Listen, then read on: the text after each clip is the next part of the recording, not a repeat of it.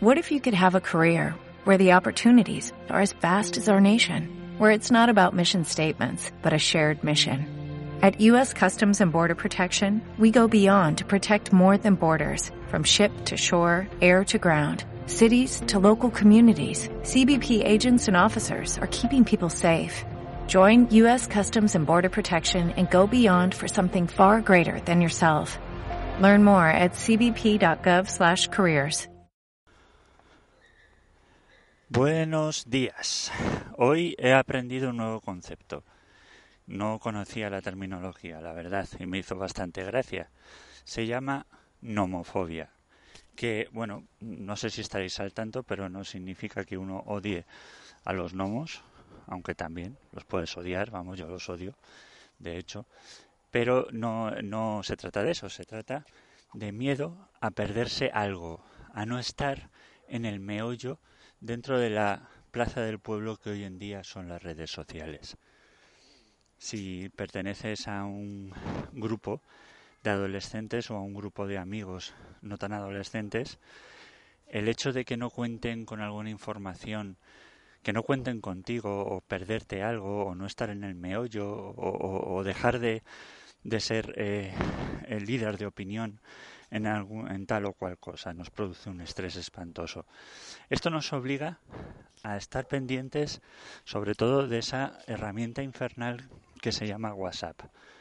La WhatsAppitis incluso es una enfermedad que también he aprendido el término hoy, que mm, básicamente consiste en inflamación de los dedos como consecuencia de estar tecleando, contestando y escribiendo WhatsApps. Bueno, yo últimamente, la verdad, es que opto más por mensajes de audio.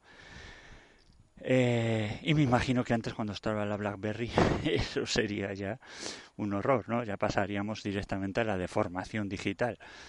Eh, digital de dedos, no digital de, de, Internet, ¿no? Entonces, eh, Em, siguiendo el hilo de, lo que estaba comentando antes, me parece absolutamente escandaloso que al nivel de estrés que soportamos nosotros en el día a día le sumemos además la necesidad de contestar absolutamente y de estar presente en todos los mensajes que recibimos por una u otra vía en nuestro teléfono móvil. Pongamos, por ejemplo, un día cualquiera. Tú cuenta Haz este ejercicio. Yo creo que te va a resultar realmente sorprendente.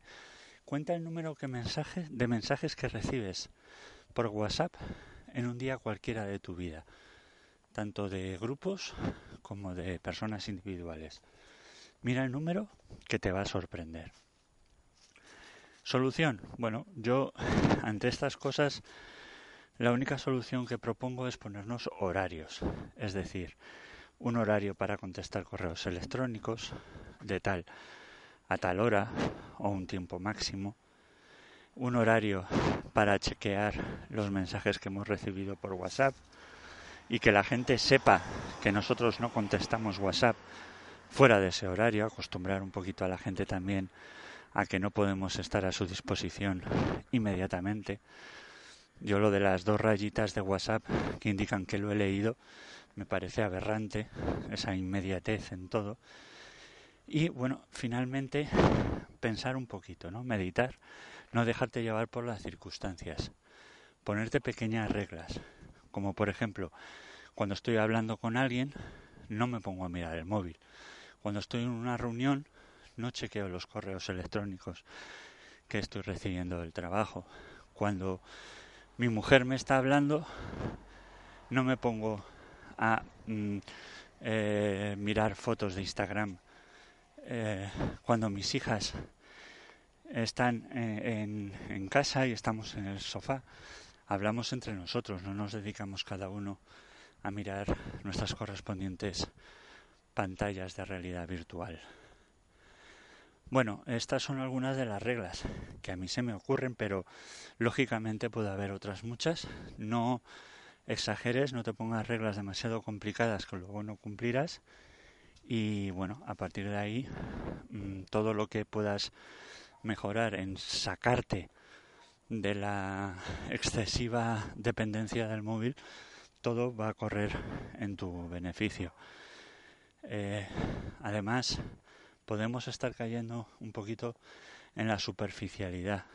Ya no, no sé si os fijáis que ya parece que las cosas no son tan tangibles. Estamos como empezando a vivir casi exclusivamente en, modo virtual. Las fotos que colgamos en los diferentes medios no son 100% reales. Eh, siempre escogemos la que salimos los más guapos, los más en la postura más adecuada, con la mejor compañía, siempre sonrientes, siempre felices, siempre tomándonos algo.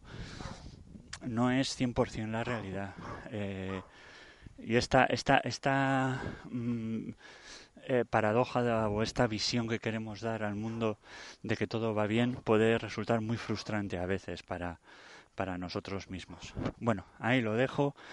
Mm, yo soy un friki de la tecnología, o sea, si hay alguien que tiene realmente dependencia con estos cacharros, ese soy yo. Así que el primero que se va a aplicar la película soy yo mismo. Ya os iré contando cómo me va. Venga, un abrazo y gracias por estar ahí otra vez.